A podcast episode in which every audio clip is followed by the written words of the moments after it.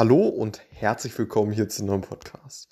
Erstmal kurz vorweg eine Videoempfehlung und zwar Joe Matek hat ein YouTube-Video veröffentlicht. Mal wieder ein extrem geiles, was ich mir erstmal reingezogen habe eben. Und ähm, genau, das wollte ich einmal empfehlen. Ich schreibe es auch in die Videobeschreibung und äh, sind wieder einige Insider dabei, die äh, ja du als jemand, der im Tech-Bereich äh, tätig ist, denke ich mal, äh, gut verstehst und äh, einige Lacher dabei sind. Genau, ich schaue es mal in die Kommentare und beziehungsweise in die, in die Beschreibung so.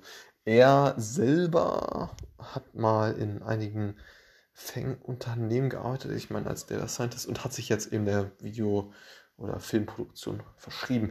So, und ähm, anderes Thema, und zwar, wie sieht es eigentlich aus mit Data Science in, äh, in der Zukunft? So, und wie ja, würde ich das jetzt einschätzen?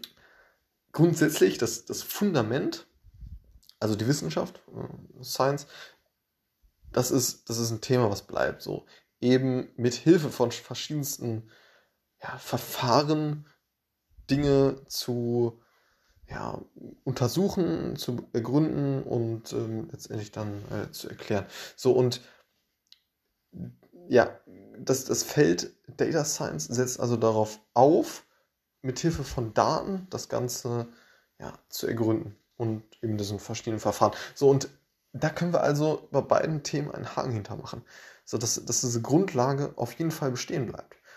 Aber wie sieht es jetzt aus mit, äh, mit dem Thema ja, dieser, diesen, diesen, diesen Fähigkeiten, die man eben als Data Scientist mitbringen sollte, um halt äh, letztendlich in Zukunft äh, relevant zu sein.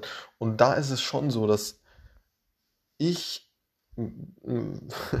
äh, ich, ich das jetzt so beobachtet habe, dass es immer, immer mehr dahin geht, ja, weg von äh, diesem, diesem, klassischen Programmieren oder alles äh, ja, selber zu machen und äh, mehr dahin geht auf jeden Fall hin zu ja, der Nutzung vorgefertigter Software. So.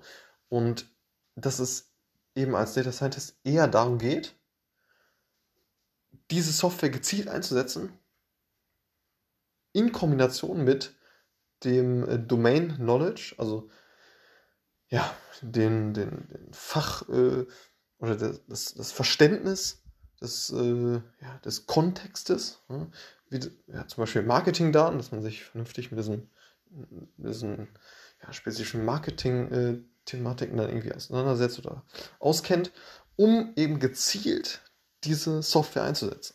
So.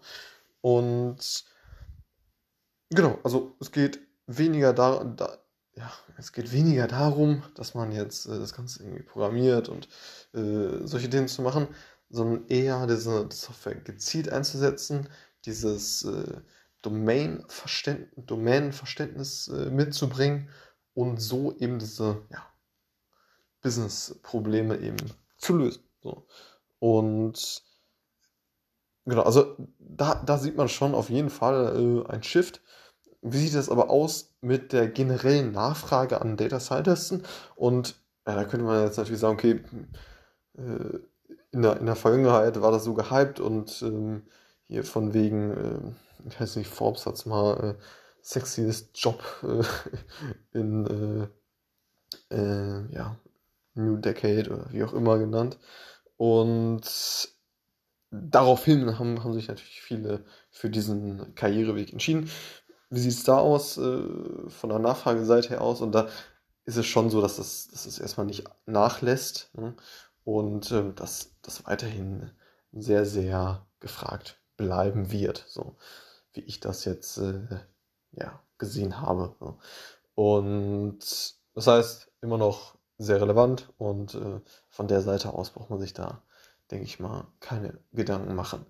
So. Und genau, also Takeaway, es geht, äh, ja, es, es verändert sich schon äh, in der Art und Weise, wie man eben als Data, Data Scientist arbeitet. Und ähm, genau, um eben wirklich effektiv diese ja, Software, also das Tooling zu verwenden, in Kombination mit dem ja, Fachwissen, also mit dem Domain Knowledge, und ähm, so eben letztendlich diese Business-Fragestellung zu lösen. Alles klar, bis zum nächsten Mal.